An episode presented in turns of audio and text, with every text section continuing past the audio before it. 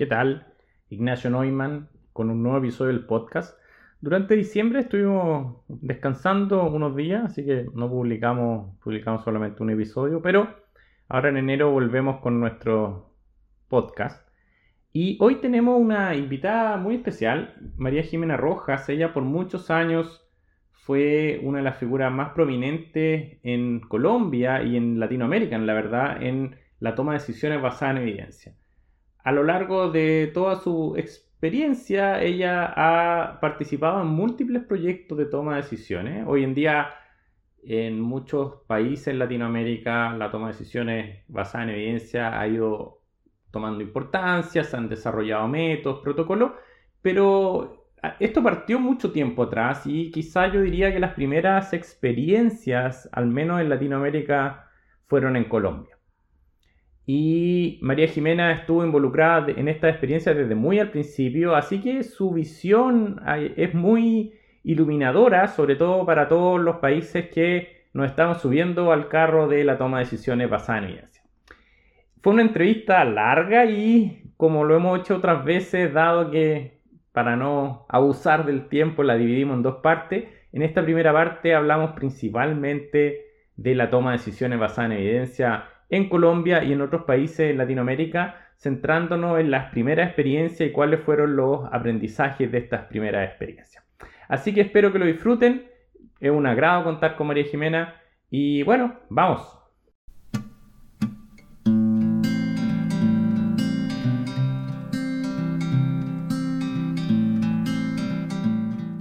María Jimena Rojas, muchas gracias por venir a nuestro podcast. Estamos muy contentos de que nos acompañes. Pues muchísimas gracias a ustedes por la invitación. Realmente es un, un placer estar entre amigos para conversar un poco sobre, sobre estos temas y, y, gracias de verdad por considerar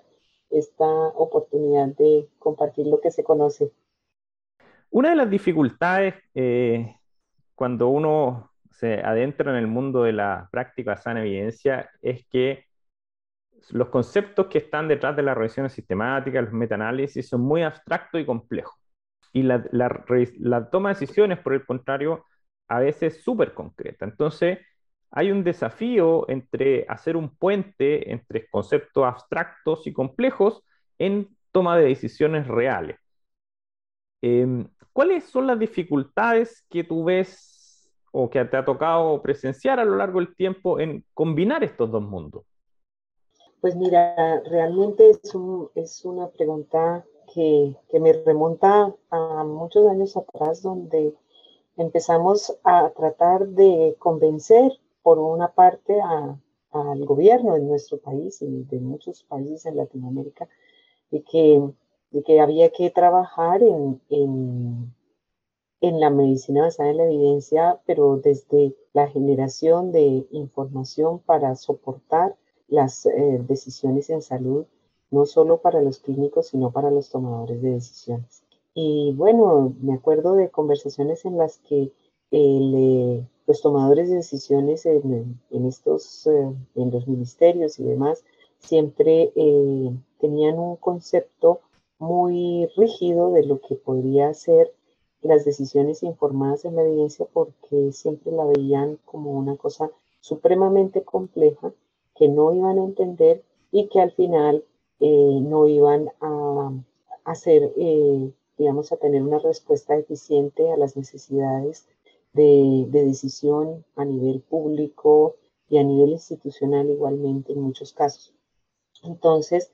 digamos que lo primero, eh, como te decía, remontándonos a muchos años atrás, pues era la falta de conocimiento de, que, de cómo podía la evidencia informar decisiones en salud y una, digamos, una prevención importante hacia el concepto de medicina basada en la evidencia que duró por muchos años y uno de los retos más grandes que tuvimos en Latinoamérica, los grupos tanto de INCLEN como, como era la UFRO en Chile, como era la Adriana en Colombia, éramos grupos tratando de emancipar a todos los, los diferentes eh, colegas para que eh, pudieran integrar realmente la, evidencia en la toma de decisiones de una forma que perdieran esa prevención y empezaran a facilitar eh, mucho la entrada de la evidencia en sus decisiones del día a día. Con esto te digo que ha sido un recorrido largo, pero de todos modos eh, sigue siendo difícil. No se ha logrado todo. Hemos logrado mucho, muchísimo, muchísimo y hoy yo creo que por eso estamos hoy aquí, por todo lo que se ha logrado previamente. Sin embargo, el incorporar la evidencia a la toma de decisiones, digamos, no solo ya clínicas, porque ya los clínicos están muy permeados, ya tienen desde su formación eh, básica en las facultades de medicina, ya tienen una sensibilización hacia la parte de cómo aplicar la práctica basada en la evidencia, sí que sigue siendo una dificultad importante la toma de decisiones basadas en la evidencia a nivel institucional, a nivel de políticas tanto institucionales como públicas. Entonces, es un eh, espectro muy grande de, de, aplicaciones a las que no, no, siempre hemos logrado llegar. Y bueno, estamos trabajando en ello, en, el, en la transferencia de conocimiento cada vez más para lograr que esas decisiones estén realmente informadas por evidencia, pero ahora se llega a un reto más grande y es la cantidad de evidencia que surge. La cantidad de evidencia que surge día a día por cada tema llega a ser tan grande que cuando está listo el producto para informar esas decisiones, de una evaluación de tecnología, un resumen para políticas, unas recomendaciones de una guía de práctica clínica, muchas veces cuando estas ya se terminan de realizar metodológicamente correctas y con todos los pasos de su necesarios para garantizar su validez, pues eh, ya están desactualizadas porque ha surgido una cantidad de evidencia impresionante. Entonces, ahora el reto más grande es lograr integrar la nueva evidencia de una forma eficiente a todos esos productos que informan decisiones en salud. Hay varios puntos ahí que, que, son interesantes y son importantes de tocar. Vamos primero por parte. Eh, es cierto que se ha avanzado mucho en, cómo presentar la evidencia de una forma que a las personas que toman decisiones le haga sentido, porque eh, de alguna manera es una, una opción era, bueno, enseñémosle a todos medicina sana evidencia, pero eso es poco realístico. Es más realístico decir, bueno, nosotros tenemos que esforzarnos por presentar la información de una manera que sea entendible fácilmente, sin requerir en el fondo un, máster o un doctorado antes de poder entender bien la evidencia. Cuéntanos un poquito de los avances que se han tenido, cómo se ha abordado el tema, qué cosas, en, qué hemos progresado en estos años. Sí, bueno, yo creo que uno de los grandes, grandes progresos que ha habido en esto de transferencia de conocimiento surgió de un proyecto liderado por Andy Oxman eh, hace muchos años que se llamaba el proyecto Support. Es un proyecto que buscó generar una serie de herramientas para facilitar la transferencia de conocimiento a los tomadores de decisiones. Entre, entre ese proyecto, eh, digamos, como parte de ese proyecto eh, que esto fue más o menos sobre el 2005, se generaron, eh, se empezó a generar cada vez más la aplicación de la aproximación GRADE para evaluar la evidencia que podía soportar cualquier decisión en salud. En ese momento estaba muy, muy ligada a la generación de recomendaciones, pero cada vez más se dio, tenía una aplicación a, la, a soportar cualquier mm, toma de decisiones, básicamente porque eh, con, un, con la aproximación GRADE se ayudaba a analizar y a presentar eh, en forma, digamos, resumida a través de una tabla la información eh, que había para eh, soportar la decisión en cuanto a efectividad de las intervenciones y después eh, pues se han llegado a muchos más desarrollos para otro tipo de preguntas como las preguntas de diagnóstico, de pronóstico, pero ese proyecto support, digamos que fue un proyecto que marcó una eh, etapa importante en la transferencia de conocimiento desde en el sentido en que generó muchos desarrollos eh, como te digo, entre ellos eh, los resúmenes para políticas y también una serie de estrategias que facilitaron el llegar al tomador de decisiones con una tabla de resumen de hallazgos que pueda ser fácilmente interpretada y, leída y también aplicada al contexto en la que se va a aplicar esa evidencia. Hablando del support, yo no participé de ese proyecto, pero lo que conozco, los elementos centrales de la presentación de evidencia es, por un lado, la tabla y por otro lado, los mensajes claves que se, se asocian a esta tabla. Eh, y yo creo que es súper interesante, en, el fondo, hablar un poquito respecto más, porque mucha información se resume en esta tabla y en estos mensajes clave, eh, y la idea es que sean realmente accionables. Cuéntanos un poquito más de tu experiencia con, con las tablas y los mensajes clave. Pues mira, tuve la oportunidad de participar en ese proyecto en sus inicios y después también tuve la oportunidad de aplicarlo en dos proyectos grandes que, eh, o pues digamos de aplicar los, los resultados y los productos de este proyecto, dos proyectos grandes eh, que fueron convocados por por el Banco Interamericano de Desarrollo en Colombia con su ánimo de soportar eh, el gobierno colombiano. Y en ese momento tuvimos eh, la oportunidad de generar más o menos unos 60 resúmenes para los tomadores de decisiones, resúmenes estructurados. ¿Y en qué consisten estos resúmenes? Eh, consisten básicamente en dar respuesta a una pregunta puntual en la que hay un problema que se quiere o en la que se quiere conocer la evidencia porque pues debe haber algún punto de incertidumbre. Eh, la aplicación a la que yo te hago referencia es una aplicación que hicimos para eh, evaluar una serie de intervenciones en salud que se estaban reclamando al sistema de salud colombiano como parte de, de, una, de un recobro, porque no hacían parte del plan de beneficios y se quería conocer si una serie de indicaciones de un, gran número de medicamentos pues eran realmente efectivas para, eh, para esa patología a la que se estaban formulando y si era con este resumen poder soportar la decisión de incluirlos o no en el plan de beneficios que había en ese momento en el país. Esto estoy hablando más o menos en 2015-2016. 16 más o menos, 14, 16.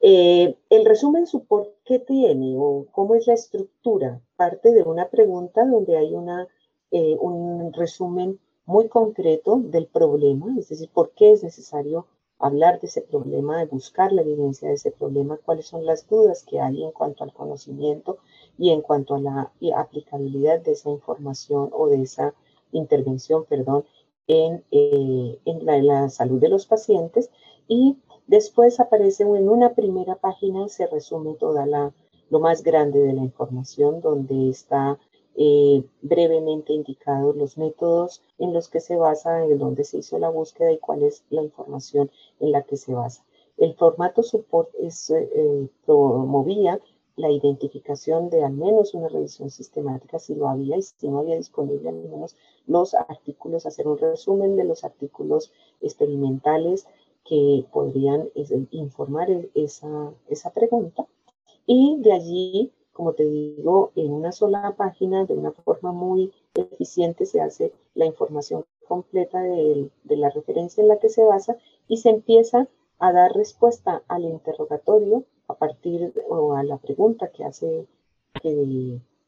es motivo de ese resumen, eh, generando cinco, máximo seis mensajes clave relacionados con la eh, efectividad de la intervención, con la seguridad de la intervención, con las mm, condiciones o necesidad de la aplicación o la implementación de esa intervención si es que se piensa que, se puede, que puede ser aplicable. Y después ya en el cuerpo del resumen, que son las siguientes páginas, está un resumen, eh, digamos, de ese artículo o esa revisión sistemática o experimento clínico en el que se basa, ya un resumen mucho más explícito eh, y detallado hacia eh, la parte importante de la población estudiada y demás. También se incorporaba, como iba muy dirigido al tomador de decisiones públicas, una evaluación de la evidencia económica si había disponibilidad de ella, con el fin también de eh, poder mostrar una información sobre el potencial impacto económico que podría tener la, la aplicación de esa intervención en algún contexto eh, del servicio de salud. Pero esa parte era bastante más genérica y la Al final eh, de este resumen está la tabla de resumen de hallazgos Gray, donde se incluían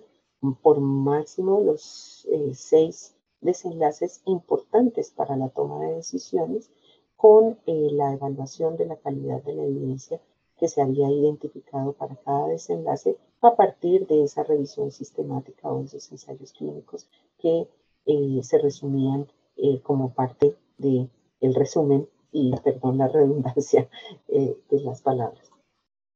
¿Y cómo le fue con ese proyecto de los 60 resúmenes support? Bueno, fue muy, fue muy bien acogido, es un proyecto que pues soportó, como te digo, eh, las decisiones en ese momento de cobertura de, del gobierno colombiano. Eh, y bueno, había una serie de recobros, era un momento álgido para el sistema de salud colombiano porque por recobros como había un plan de beneficios y había una serie de medicamentos que no estaban incluidos en este plan de beneficios y se podía acceder a ellos por recobro, pues había una cantidad de recobros por, de medicamentos de alto costo que estaban realmente desangrando al sistema. Y bueno, hicimos una selección, yo hice 60, mientras que otros colegas de la Universidad Nacional hicieron otros tantos eh, resúmenes eh, yo opté por, el, por, los resúmenes support porque pues era lo que conocía, manejaba y me había encantado eh, con ellos desde el, desde el proyecto support.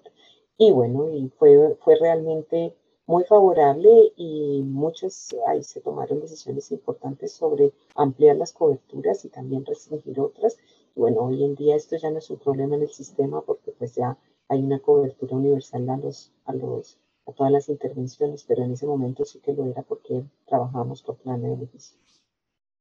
¿Y, y tu, sensación, Mary Jimena, es que los tomadores de decisiones les fue fácil, les fue difícil trabajar con, esto, con estos resúmenes?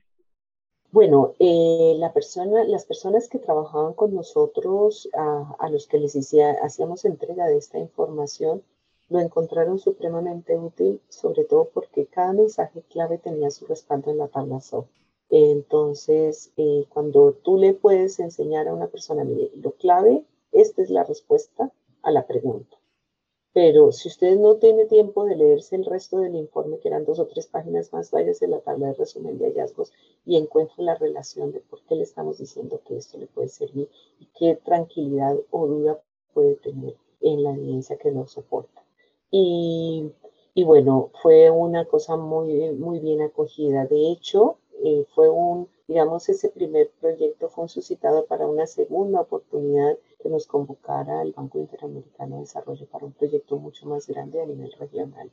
en el que trabajamos en la generación de información para el mejoramiento de la eficacia y la gestión de medicamentos de alto impacto financiero. Es un proyecto que todavía está corriendo, ahora lo lidera bueno, siempre lo lideró Hernando Gaitán, un colega de la Universidad Nacional en Colombia, y pues que me, convocaron para apoyarlo y bueno, trabajamos desde allí y esto ya fue a nivel regional, lograr eh, la integración de la de GRADE en la, en la generación de evaluaciones de tecnología, informes de evaluaciones de tecnología largos y cortos. Ya era un, un, una, un producto mucho más grande, porque pues es mucho más grande y más complejo que un resumen support, pero que gracias a el uso y la integración de la tabla de resumen de hallazgos eh, de GRADE y también ahí empezamos a manejar el ETD para la toma de decisiones, para apoyar la toma de decisiones. El ETD es este formato de la evidencia a, la, a las recomendaciones o a las decisiones y entonces eh, la integración de esto en los, en los informes de evaluación de tecnología también constituyó un cambio importante eh, para, para, digamos, la forma de acercarnos al tomado de decisiones a nivel eh, de los diferentes gobiernos de, de la región de Latinoamérica. Y bueno, hasta aquí llega esta primera parte. Hay una segunda parte que esperamos publicar en unas dos o tres semanas más en que vamos a hablar más específicamente de las maneras y las distintas herramientas que se han utilizado para transmitir la información desde los estudios científicos a los tomadores de decisiones. Por lo pronto, muchas gracias y estamos en contacto.